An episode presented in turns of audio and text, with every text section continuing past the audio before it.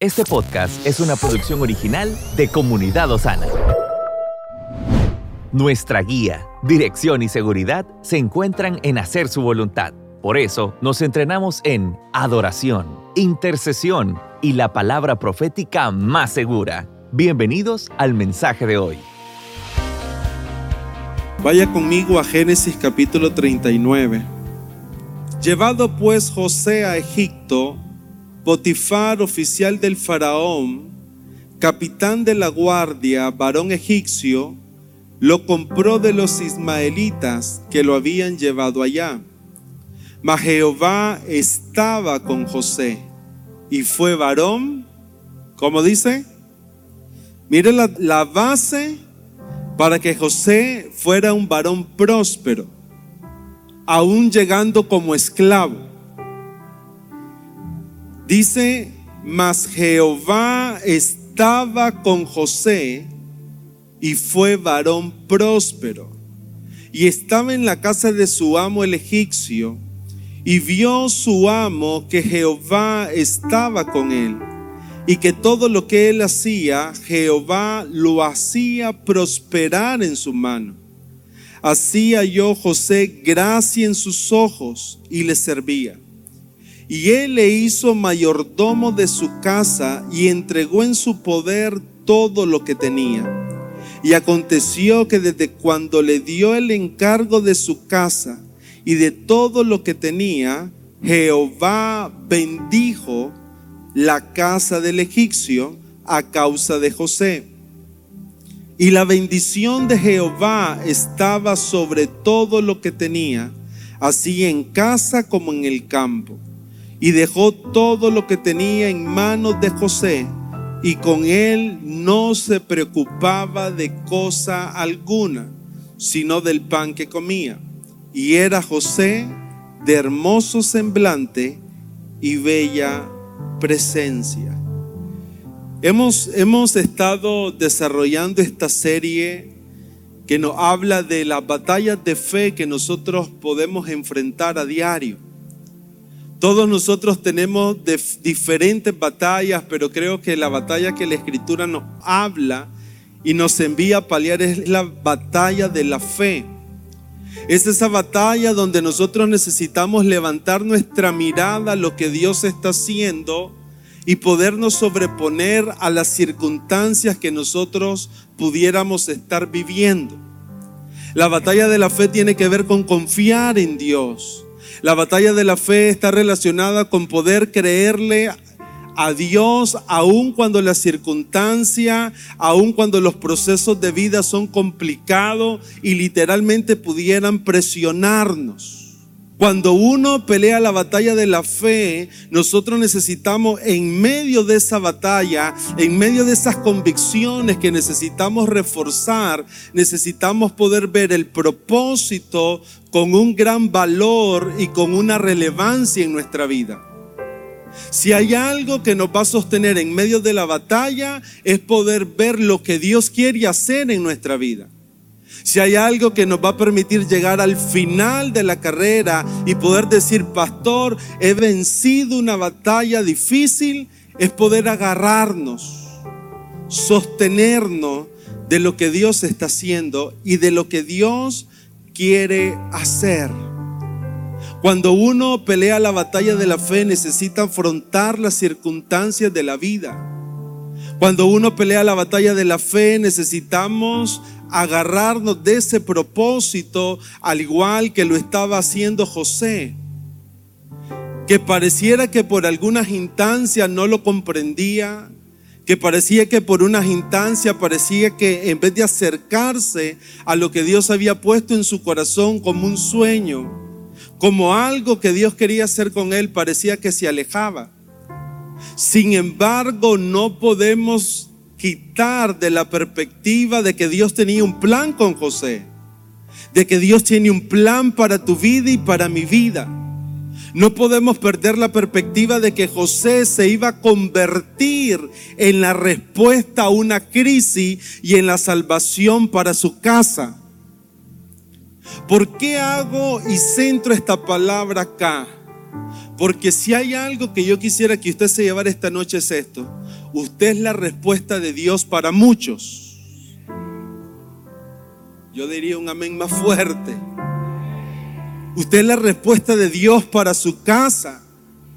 Cada uno de nosotros necesitamos vernos como el instrumento del Señor. Dios es la respuesta, pero nosotros somos el instrumento de Dios para resolver algunas situaciones que pueden llegar hoy o en el futuro, pero son situaciones que cuando Dios está buscando a alguien, nos está buscando a nosotros. Eso implicaba para José experimentar algunos procesos de formación de su vida y de su carácter.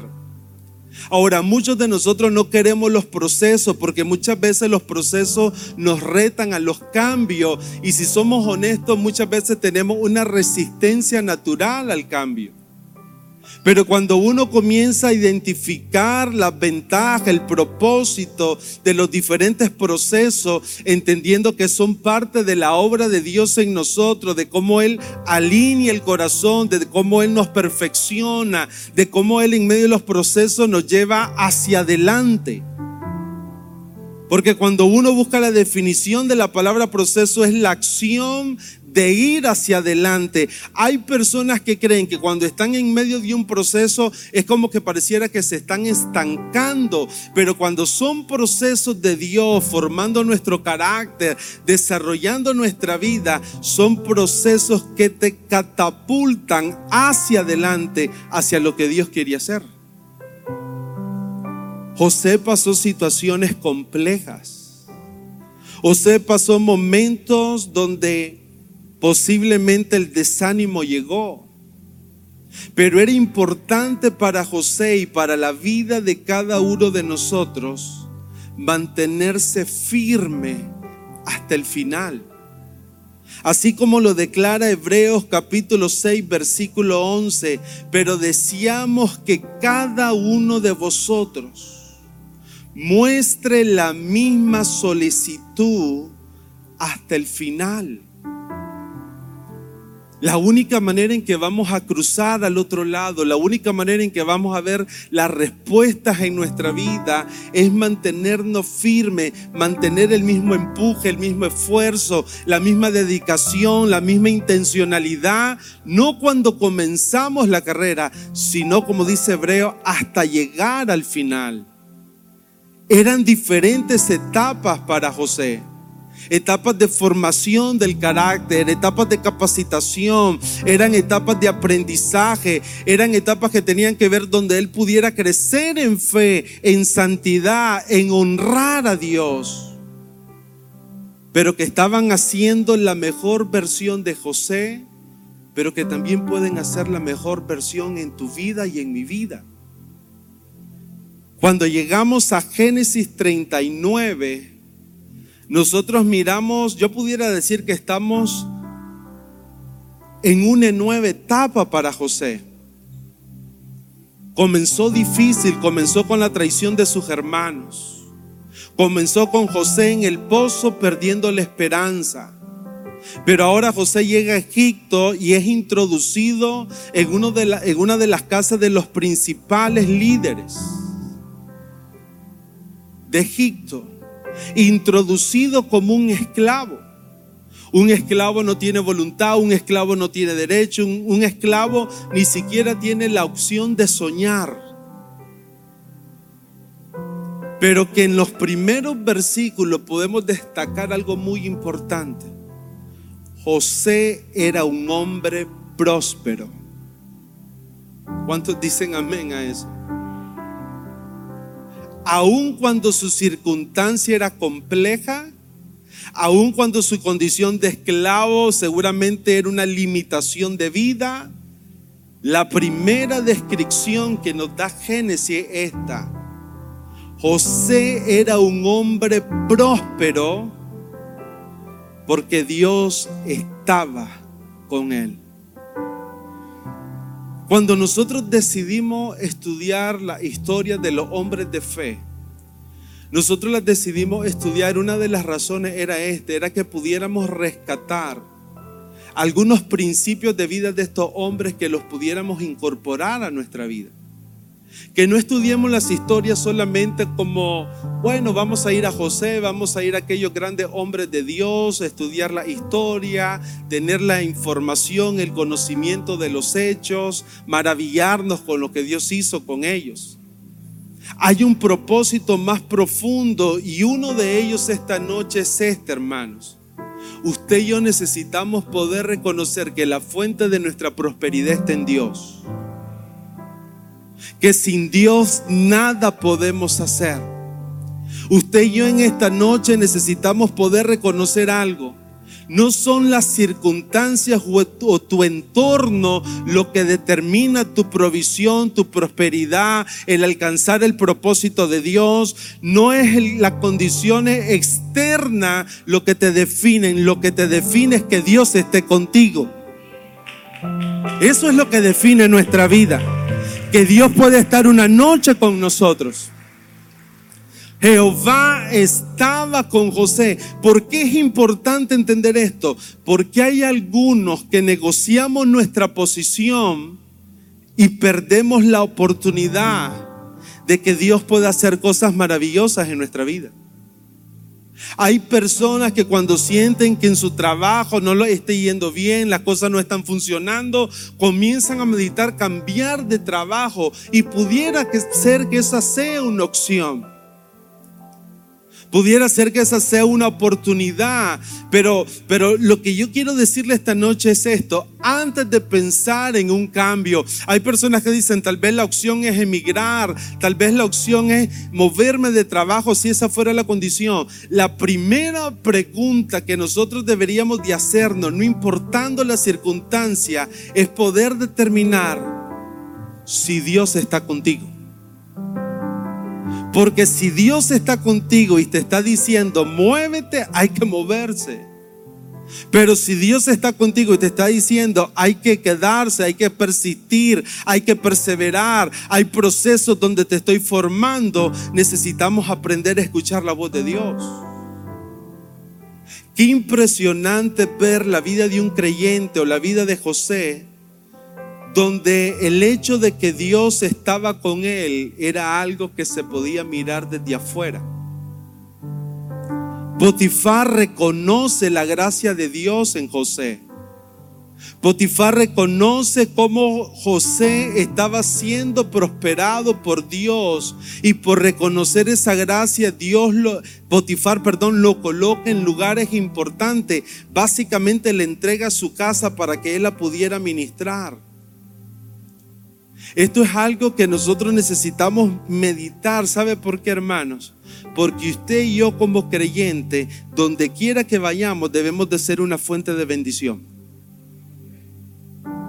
Que cuando usted llegue a su trabajo, su jefe, las personas que están a su lado puedan decir, Él es un hombre que tiene a Dios y por cuanto tiene a Dios, Dios los está prosperando.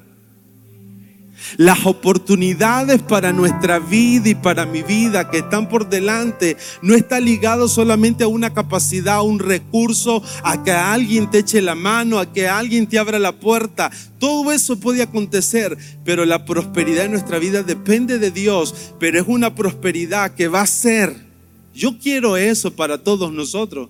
Yo quiero ver una vida en nosotros donde podamos llegar y la gente pueda decir, Dios está con él. Por eso es un hombre próspero. Y cuando eso pase, las mejores posiciones y las mejores bendiciones vendrán para sus hijos. José estaba procesando un carácter. Comenzamos con un José orgulloso jactándose de su túnica de colores. Pero hoy venimos viendo a un José que comienza a entender que todo depende de Dios. Ahora comenzamos a ver a un José que comienza a comprender que la posición que llega a obtener en Egipto, aun cuando es introducido como un esclavo, aun cuando tal vez no manejaba la cultura egipcia, las costumbres egipcias. Egipto era conocida como una civilización muy avanzada. aún con todo ese sistema en contra, tal vez no conocía la forma de vivir de los egipcios, tal vez había un cierto maltrato por ser esclavo, aún con todo eso, José trabajó de forma diligente, pero también resalto esta parte, José fue un hombre que aprendió a confiar en Dios, a poner al Señor en primer lugar. Por eso es que cuando en el versículo 7 llega la tentación, José pasa la prueba. Y uno, uno medita en esto porque, ¿sabe qué habló esta primera parte mucho? A veces nosotros pensamos que el hecho de que Dios esté con nosotros, derramando su favor, derramando su gracia, a veces pensamos que no pueden llegar algunas situaciones difíciles o pruebas. A veces pensamos que no pueden llegar algunas tentaciones.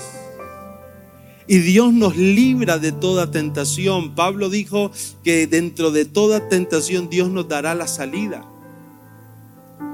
Pero dice el versículo 7 que una vez que José se establece en la casa de Potifar, Versículo 7 de Génesis 39. Aconteció después de esto que la mujer de su amo puso sus ojos en José y dijo, duerme conmigo. Y él no quiso y dijo a la mujer de su amo, he aquí que mi señor no se preocupa conmigo de lo que hay en casa y ha puesto en mi mano todo lo que tiene no hay otro mayor que yo en esta casa y ninguna cosa me ha reservado sino a ti, por cuanto tú eres su mujer. ¿Cómo pues? Diga conmigo, ¿cómo pues? Haría yo este grande mal y pecaría contra Dios. Hay algo que está en el corazón de José. El diablo, el diablo siempre va a querer destruir lo que Dios está levantando en nosotros. El diablo dice la escritura que anda como un león rugiente buscando a quien devorar. El pecado se levanta como una promesa de placer. El pecado se levanta como algo que quiere derribar un obstáculo, que quiere derribar lo que está en nosotros, lo que Dios está formando en nosotros. Pero la manera en cómo nos vamos a sostener en medio de la tentación, en medio de la seducción, en medio de aquellas propuestas que parecieran placenteras, que parecieran acortar el camino, que parecieran tomar un atajo para llevar al propósito. Pero como dice la escritura, el final del pecado es muerte. La única manera en que vamos a poder saltar al otro lado y vencer la prueba es entendiendo lo que dice José. ¿Cómo puedo hacer tan grande mal? ¿Cómo puedo defraudar la confianza de mi Señor si me lo entregó todo? ¿Cómo puedo pecar contra Dios? Hay momentos en nuestra vida que la tentación va a llegar. Pero tenemos que aprender a resistir en la tentación. Pero la pregunta acá es cómo lo hacemos. ¿Cuál era el problema de lo que estaba viviendo José? Que si José cedía esa tentación, posiblemente la historia terminaría diferente. Hay vidas que uno puede conocer donde Dios tenía planes extraordinarios con ellos, pero en el caminar se dieron a la tentación y la vida se desvió. Y junto con ellos se desvía todo el plan. José tenía algo muy presente en su corazón. Era un reto. Mire cómo viene todo el proceso. Un proceso que comienza confrontando la relación con sus hermanos en su corazón. Ahora llega a la casa de Potifar. Pareciera que todo se compone. Llega la prosperidad. Se encuentra en una postura, en una posición de autoridad. Pero ahora salta la tentación para derribar el plan. Pero lo único que estaba en el corazón de José y lo que debe estar en nuestro corazón cuando esas cosas llegan a entender esto, hermano lo que dijo José, ¿cómo puedo pecar contra Dios. Usted sabe que en toda la historia de José de aquí en adelante usted puede ver un hombre sabio. Vamos a ver más adelante cómo José recibe los sueños del faraón, tiene la interpretación de los sueños que fue algo que Dios le revela. Pero después vemos a José asumiendo la responsabilidad en el palacio, de cómo administrar sabiamente para que cuando llegara la hambruna, la hambruna, Egipto y las naciones de la tierra pudieran tener el alimento. Sea, si, si uno pudiera sacar las características principales de José, aparte de ser un hombre temeroso de Dios, fue un hombre sabio. Pero esa sabiduría, como dice Proverbio 1.7, está ligada a que en su corazón quería agradar a Dios, honrar a Dios, había temor de Dios. La forma de vencer la tentación para José fue esta. Primero, tenía una alta responsabilidad con todo lo que su amo le había entregado. Él no podía traicionar su confianza. Pero segundo, tenía una reflexión profunda de lo que representaba para él su relación con Dios y el impacto que podía traer entregarse a la seducción de esta mujer, la esposa de Potifar.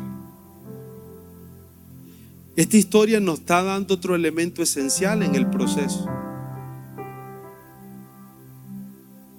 Jesús le dijo a los discípulos, Juan capítulo 15, yo deseo que lleven mucho fruto. Pero después les dijo, también deseo que el fruto permanezca. A veces podemos tener fruto hoy, pero el fruto no necesariamente permanecer. A veces podemos tener ciclos buenos, ciclos malos, ciclos buenos, ciclos malos, y vivimos un estilo de vida inconstante. Pero el deseo de Dios no es el deseo del Señor para nuestra vida es que lo que Él está haciendo permanezca en el tiempo. Pero una de las cosas que aprendemos desde Génesis 39 esta, para que pueda permanecer el fruto, la provisión, la prosperidad, hay algo que tiene que estar en nuestro corazón. Debe haber una coherencia, debe haber una integridad en el corazón. El éxito de la iglesia, el éxito de la familia, el éxito de tu matrimonio. ¿Cuántos desean un matrimonio que perdure para siempre? Se requiere integridad. ¿Cuántos desean una iglesia que cumple? Hemos estado hablando los domingos de la iglesia gloriosa. ¿Cómo logramos ser esa iglesia gloriosa a la cual Cristo viene por ella, desarrollando un corazón íntegro, coherente, que no se rompe, que sus palabras son coherentes con sus acciones? La integridad es algo que muchas veces hoy se ha perdido. Muchas veces no hay coherencia en nuestras acciones, en nuestras palabras. La integridad es muy importante porque el Evangelio puede crecer, la iglesia se puede multiplicar, pero eso debe tener un, un resultado directo en cómo la vida de los creyentes entran en una dinámica de integridad, de honestidad, de entender que aún en los secretos, es importante así la santidad en lo público, pero también la santidad en lo secreto, porque de eso dependía lo que Dios va a hacer con nosotros. ¿Cómo se resiste a una tentación como esta? Primero con la convicción del corazón de no desagradar a Dios. Pero segundo, con la acción intencional de huir. José huye del ataque. Pero cuando él huye del ataque, dice la escritura, que la mujer lo acusa, Potifar se enciende en ira. Génesis 39, 19. Y sucedió que cuando yo el amo de José las palabras de su mujer, le hablaba diciendo, así me trató tu siervo, se encendió su furor y tomó, y tomó su amo a José y lo puso ¿dónde? ¿A dónde? Donde estaban los presos del rey y estuvo allí en la cárcel. Versículo 21. Pero Jehová estaba con José en medio de las injusticias. José llegó a la cárcel por una injusticia, por una acusación falsa. Pero el mantener su integridad, versículo 21 dice, pero Jehová estaba con José y le extendió su misericordia, le extendió su favor. Dios te va a sostener siempre que nos mantengamos en integridad. Pastores, que no puedo perder el trabajo, aunque me están ofreciendo hacer algo ilícito. Dios te va a sostener, va a extender su misericordia. Dice, le extendió su misericordia y le dio gracia en los ojos del jefe de la cárcel. Y el jefe de la cárcel entregó en mano de José el cuidado de todos los presos que había en aquella prisión. Todo lo que se hacía ahí, él lo hacía. No necesitaba atender el jefe de la cárcel cosa alguna de la que estaban al cuidado de José por una sola razón, porque Jehová estaba con José y lo que él hacía, Jehová lo prosperaba.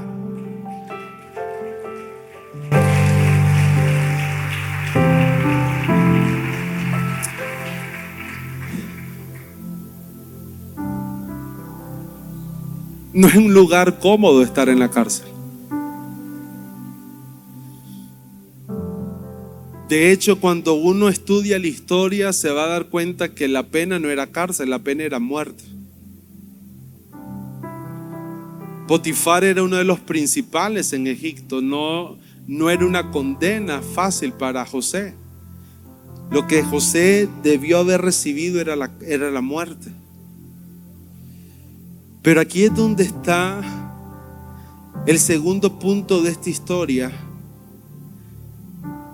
que el pastor Vladimir nos dejó, como dicen, picados porque aquí viene la otra parte. ¿Qué pasó con José en la cárcel? Y es maravilloso, hermano. ¿Sabe por qué? Porque mientras José estaba en la cárcel, Dios es extraordinario. Porque mientras José está en la cárcel, hay un asunto en Dios trabajando con el faraón de Egipto. José no lo sabe. José ni siquiera se imagina que va a haber dos sueños del faraón que van a ser la oportunidad para salir y después entrar al palacio como un gobernador. José solo se tenía que preocupar de una cosa, que aún estando en la cárcel Dios estuviera con él, porque de esa manera él iba a ser prosperado. Si usted dice, pastor, estoy pasando la crisis más dura de mi vida, solo cerciórate una cosa, que Dios esté contigo. Porque la salida viene en camino. Al igual que Pedro, Pedro está en la cárcel, los hermanos en la iglesia orando en casa, mientras ellos oran, Dios envía ángeles a la cárcel, liberan a Pedro de la cárcel, llegan donde los hermanos ni siquiera lo podían creer, pero mientras usted puede estar en una situación compleja, yo quiero decirte algo, Dios sigue trabajando. Dios sigue operando, Dios no nos va a soltar. Pero ¿sabe qué pasó en la cárcel con José? Dos cosas que son importantes. Porque ahora viene una etapa en José donde el proceso va a requerir una habilitación en su don y en su llamado, en sus capacidades administrativas. Cuando José está en la cárcel, interpreta, no vamos a ir por razones de tiempo, interpreta dos sueños, de un panadero y de un copero del rey. La interpretación de esos sueños fueron la oportunidad que dos años después, José pasó dos años en la cárcel. Dos años después, el copero, cuando el faraón recibe el sueño, los dos sueños, el de la vaca gorda y el de la vaca flaca y el de las espigas, el copero recordara que cuando estuvo en la cárcel había un tal José que le interpretó los sueños a él y que ese José ahora pudiera interpretar los sueños del faraón. Diga conmigo habilitaciones. Hay procesos en nuestra vida que van a, requerir que, que nuestra vida sea habilitada. Y aquí comienza a darse un giro en la vida de José. Seguramente tuvo que esperar pacientemente, pero ¿sabe qué veo acá? La Biblia no lo dice, pero yo no veo un corazón amargado, frustrado, renegando con Dios. Yo veo un corazón que se propuso una sola cosa, que Dios estuviera con él, pero se puso a andar en su habilidad. José era un hombre de, de gran administración. ¿Por qué es importante resaltar esto? Porque hay momentos en nuestra vida que pueden ser difíciles, pero una de las maneras en cómo salimos de esos momentos tiene que ver con la activación de tu don de lo que Dios ha puesto en ti. Por eso Proverbios 18, 16 dice, la dádiva del hombre le ensancha el camino. Esa, esa palabra dádiva también en, en, el original es don. El don del hombre le ensancha el camino. Proverbios 18, 16. El don del hombre, la dádiva del hombre le ensancha el camino y le lleva delante. ¿A dónde te puede llevar tu don? Delante de los grandes.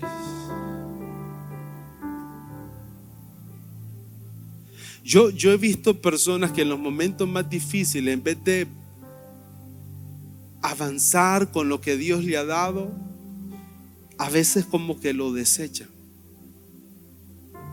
Algunas veces Dios, todos los que estamos aquí, Dios ha puesto algo sobrenatural en ti. Hay habilidades. La Biblia dice que el Espíritu Santo reparte dones a cada uno como Él quiere, pero lo hace con un propósito para provecho del cuerpo. El apóstol Pedro en primera de Pedro capítulo 4 versículo 10. Pablo, Pedro, perdón, primera de, primera de Pedro 4:10. Cada uno según el don que ha recibido, ministrelo a quién. Preste atención. ¿Qué hubiera pasado en José en esa cárcel si no usa el don de interpretar los sueños en la vida de ese copero y en la vida de ese panadero? La acción de hoy puede marcar tu futuro mañana. Lo que usted y yo hacemos hoy es importante. No menospreciemos los principios pequeños. Porque hay cosas que Dios ha habilitado en tu vida, en tu casa. Cuando nosotros vemos la parábola de, de los talentos, es duro escuchar en la parábola de los talentos aquel hombre que escondió su don por temor. Esta no es una temporada para escondernos, esta es una temporada para como cuando Pablo le dijo a Timoteo, Timoteo, aviva el don de Dios que está en ti. Esta es una temporada, por eso que cuando hemos escuchado en nuestras reuniones, aún en las de liderazgo, al pastor Arsenio decir, no, ha llegado un momento de la activación de los santos. ¿Por qué? Porque esta es una temporada donde el don de Dios, tu llamado, tu propósito, necesita levantarse, encenderse, activarse. ¿Para qué? Para que lo que Dios preparó para ti se haga una realidad. Pero dice Pedro, cada uno ministre su don a otros como buenos administradores de la multiforme gracia de Dios. ¿Sabe cuál es el mensaje de esta noche? No escondas tu don. Algunos tendrán dones en la enseñanza, otros en la profecía, otros en la oración, en la intercesión o los dones del Espíritu. Lo que yo quiero decirte una noche como hoy, necesitamos ser una iglesia que nos activamos en lo que Dios nos ha puesto, porque el don que Dios depositó en ti te abrirá puertas y te llevará a la presencia de los grandes. A José lo llevó a la presencia del faraón cuando el faraón tuvo los sueños, la primera respuesta fue, tráigame a los magos, a, a los agoreros, y para que me interpreten el sueño. Pero usted sabe qué pasa. Solo hay un Dios de revelación y es Él. Y Dios usó a José para interpretar dos sueños que tenían que ver con lo que iba a pasar en Egipto un tiempo de prosperidad y un tiempo de hambruna. Siete años.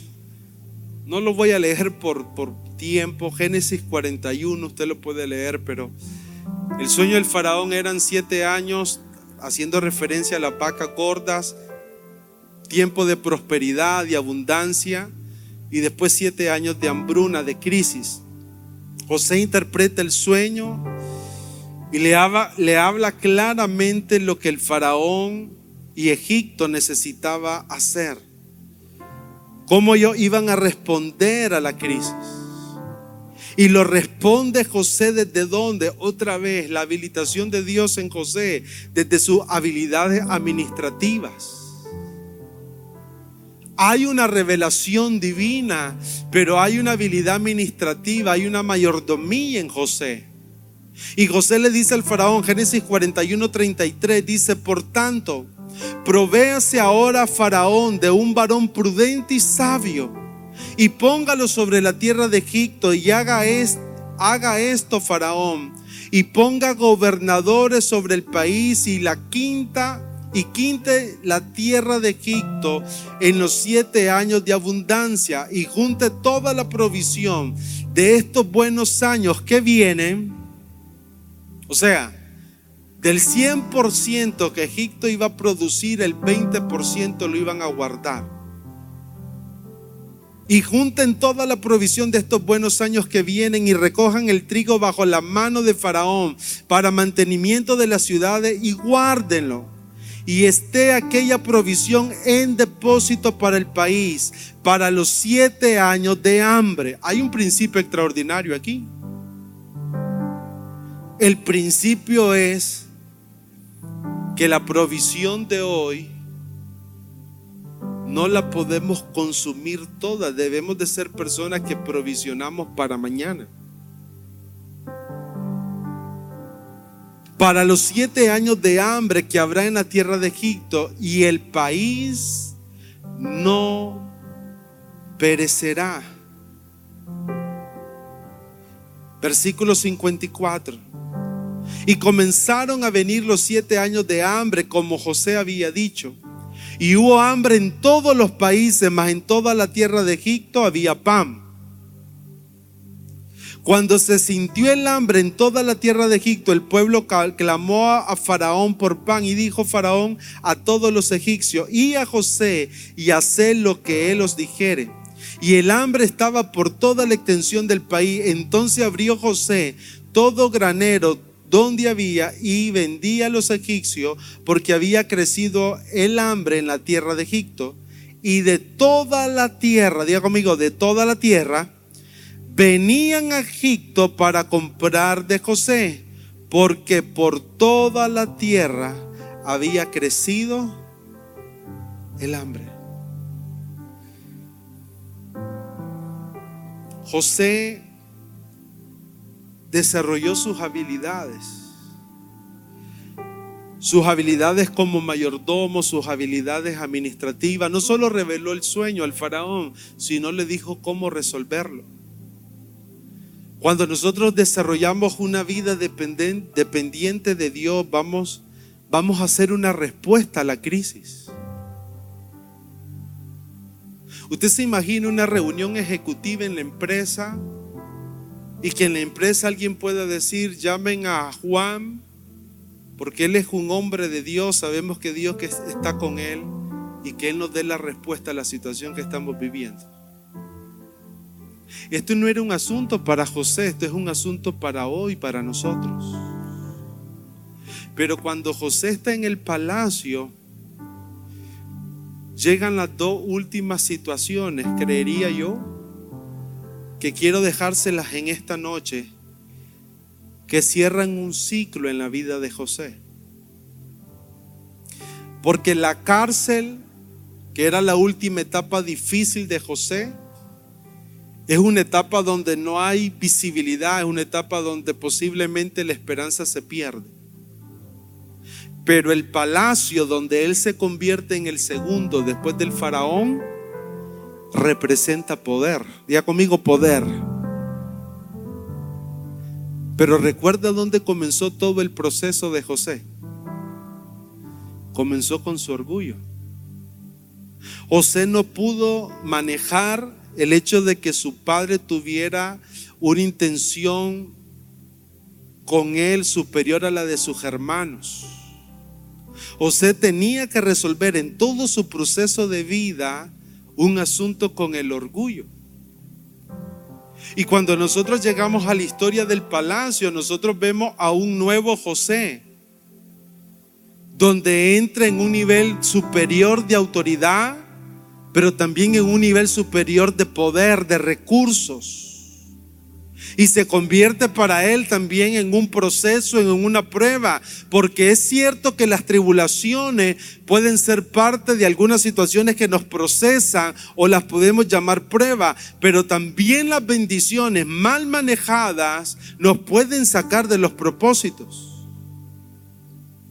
¿Cómo respondemos cada uno de nosotros cuando Dios nos bendice, cuando Dios nos da una cuota de autoridad, de poder, de influencia? ¿Cuál es la manera en cómo nosotros resolvemos? Una de las oraciones que nosotros tenemos por la iglesia es esta, que la iglesia sea habilitada con poder. Usted es la iglesia, no estoy hablando de Osana, la iglesia somos todos nosotros. Dios quiere habilitarlo con poder. Estamos en tu plataforma favorita. Recuerda que puedes escucharnos en Spotify, Apple Podcast, Amazon Music y Google Podcast.